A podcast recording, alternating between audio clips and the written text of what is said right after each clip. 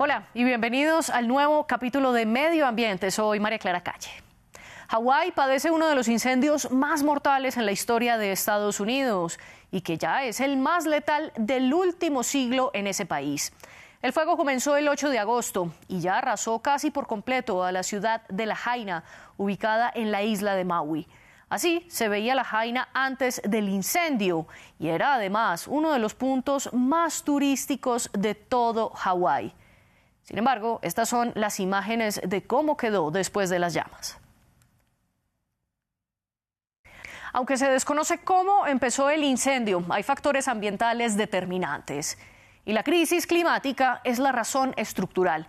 La temperatura ha aumentado a tal nivel en la isla que está secando el suelo y esto está haciendo que los pastos sean el combustible perfecto para que ardan ante la menor chispa.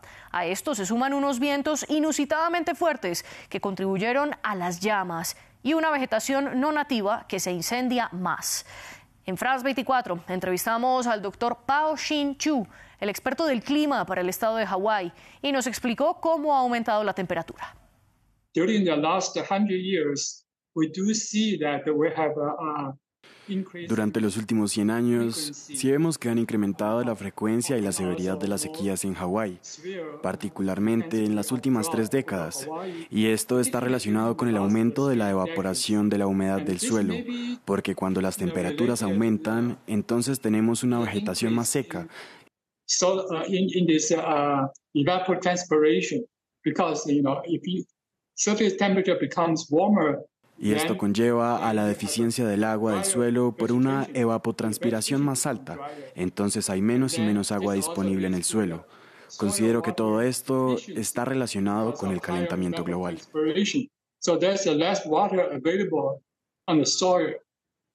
So this is all, I think this is all related to the global warming. En cuanto a los vientos, están relacionados con el huracán Dora, que pasó cerca de Hawái y que se unió con los vientos locales, que ya eran más fuertes de lo normal.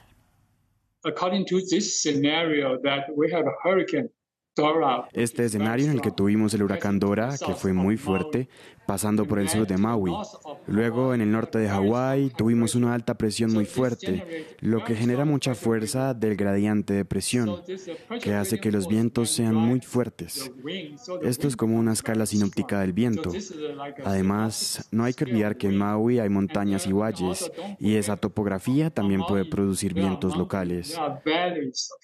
So this kind of uh, mountainous topography on Maui also can produce local wind. Juntos, los vientos del huracán Dora y la presión alta topográfica generaron unos vientos muy potentes que caían. From the hurricane Dora and also the subtropical high pressure to the north.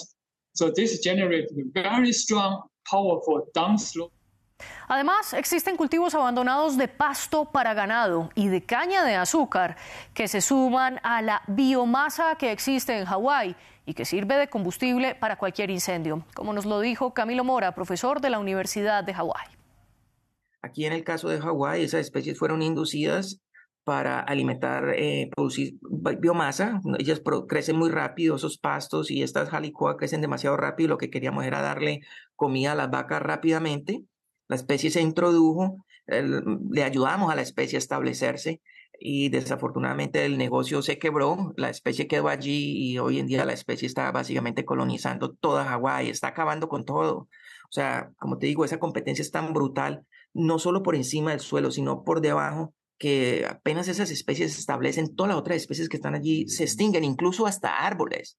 Tú piensas, bueno, ¿cómo unos berracos dar pasto van a acabar con un árbol? Resulta que las semillas del árbol tiene que germinar y no, no reduce la capacidad de germinación y básicamente no hay, no hay un proceso eh, de las poblaciones que se cierren. Que siga entonces para Hawái después de esta tragedia. Camilo Mora dice que en cuanto a las especies invasivas, paradójicamente las llamas trajeron una oportunidad. Cuando tú empiezas a hacer restauración de ecosistemas, una de las primeras cosas que tenemos que hacer es limpiar, remover todas esas especies invasoras. Y esa es la parte más tediosa, más difícil. En algunas partes es casi que imposible. Pero cuando tú tienes un incendio, básicamente lo que hiciste fue limpiar la superficie y te deja un terreno que está completamente eh, disponible para tu restaurar un ecosistema. O sea, toda esa área que está allí en estos momentos fue una tragedia ni la berraca, pero ofrece una oportunidad muy berraca para hacer una restauración relativamente rápida. Pero esto es tan solo un paso de muchos y la Jaina se puede demorar años en recuperarse. De hecho, el profesor Chu recuerda, por ejemplo, que para restaurarse del huracán de 1992 tardaron 10 años y afirma que los incendios de ahora son mucho más devastadores.